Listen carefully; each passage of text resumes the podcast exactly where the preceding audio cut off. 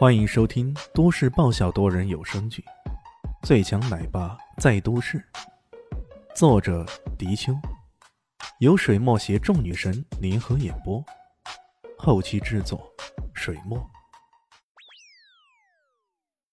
第四百五十四集。很快，手机滴的一声接收到大约一个二十几岁男子的照片。这男子胡子拉碴的，看起来一脸沧桑的模样。加上那空洞洞的眼神，呃，还真有点底层人士的味道呢。只不过他如此胡搅蛮缠，目的到底是什么呢？李迅也看过他房子的模样，那几乎于棚户那般的房子，如果换了别的拆迁公司啊，这五十万已经到顶了。可现在艾云给了他一千万，还许诺代偿十年的房租，这十年房租也价值不菲了吧？可他还是不愿意答应，这到底是为什么呢？李炫看着照片。正在发愣，突然间，身边传来一个好听的声音：“咦，你怎么会有这个人的照片呢？”回头一看，却正是乔小萌。他瞪大双眼，一脸很是愕然的神情，看着李炫手机上的照片：“你认识？”李炫马上想到什么，乔小萌点了点头，说道：“是啊，这是我跑友，才认识他。”昨晚我们还一起沿着兰浦江跑了好远的。乔小萌是个运动爱好者，这一点从那一身小麦色的皮肤上可以看出来。来到明珠市后，他很快加入了本地的夜跑队。这跑了没几次，却竟然认识了一些朋友了。提起这事儿，他说道：“哎，你不知道，像我们这种运动达人是很容易认识朋友的，一回两回就熟悉了。喏。”他今晚啊约我继续跑兰浦江呢。那你赶快答应他呀！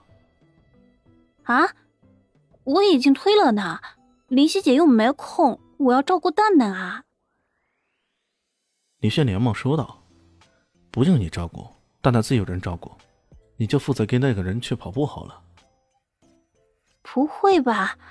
我怎么感觉你这充满阴谋的味道？乔小萌有些奇怪：“ 什么阴谋？咱最多是阳谋。”李炫笑嘻嘻的说道。有了李炫这个坏人在怂恿，乔小萌只好再次发消息问那网名叫做“长跑领航者”的人，约他出来夜跑。大概乔小萌的长相比较阳光，那个长跑领航者很快答应了。于是到了晚上八点左右，他俩约在明珠塔附近，沿着兰浦江。一路跑，一路跑，竟然跑了一个多小时，在后面不紧不慢的跟着李炫，突然发现自己做了个大傻瓜呀！哎，我靠，我干嘛跟着跑啊？人家这跑步是享受，是乐趣，我呢，我这是无聊透顶了呀！想通了这点后，他发了个消息给乔小萌：“我在前面大约两公里左右的咖啡厅等你，一定要约到那家伙去咖啡厅啊！”乔小萌回了个翻白的表情，显然这个要求有点过分了。人家只是跑友啊，怎么无缘无故就约去咖啡厅了呢？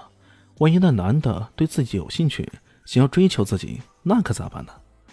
不过李炫的要求还是被乔小萌不折不扣的执行下来了。他跑的差不多了，看到前面有一家咖啡厅，远远的便看到李炫坐在靠窗的位置上，正好整以暇的喝着一杯南山呢。这家伙真懂得享受啊！乔小梦这么想着，便停了下来，叉着腰，慢慢的向前走。怎么啦，小萌？你跑累了，想要歇歇啊？那位领航者关切的问道，有些热情的过分的味道。乔小萌指了指前面的咖啡厅，说道：“我想去那里喝杯咖啡。”领航者没有任何迟疑，马上欣喜的说道。好呀，我请你。乔小萌还不知道李炫什么意思，所以也没有马上拒绝。等他走到咖啡厅的时候，却看到李炫将头转到另一边，没有跟他们相认的意思。他只好找了个不远的位置坐下。领航者问道：“哎，小萌，你想喝些什么呀？”乔小萌还没说什么，却听到轻轻的一声咳嗽。他拿出手机一看，信息上只有几个字：“喊最贵的。”这，乔小梦这回可真的彻底不好意思了。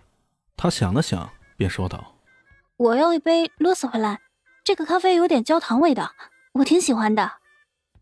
这一杯可是两百四十块钱，奢侈到了极点，连说出来她都觉得有些不好意思了。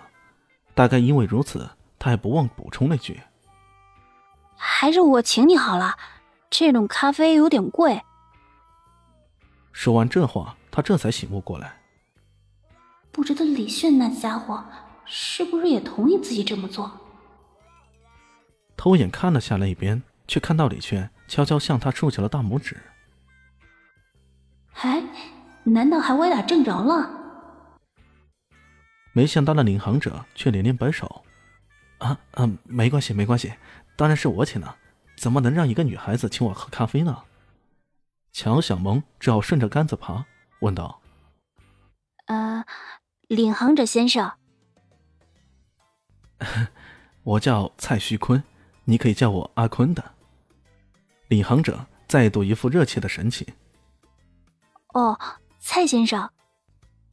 乔小梦这一句“阿坤”还真的喊不出来呀。请问你是做什么工作的呢？蔡徐坤迟疑了一下，说道：“我是一家公司的经理。呃，对对对，是部门经理。”他突然这么一笑啊，让乔小萌觉得有些好笑了。部门经理就部门经理呗，有什么好笑的呢？他想了想，低下头看了下消息，然后又问道：“不知蔡先生家里有哪些人呢？”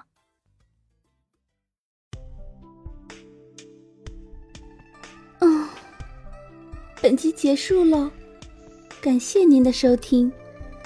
喜欢，记得关注加订阅。还有五星好评哦！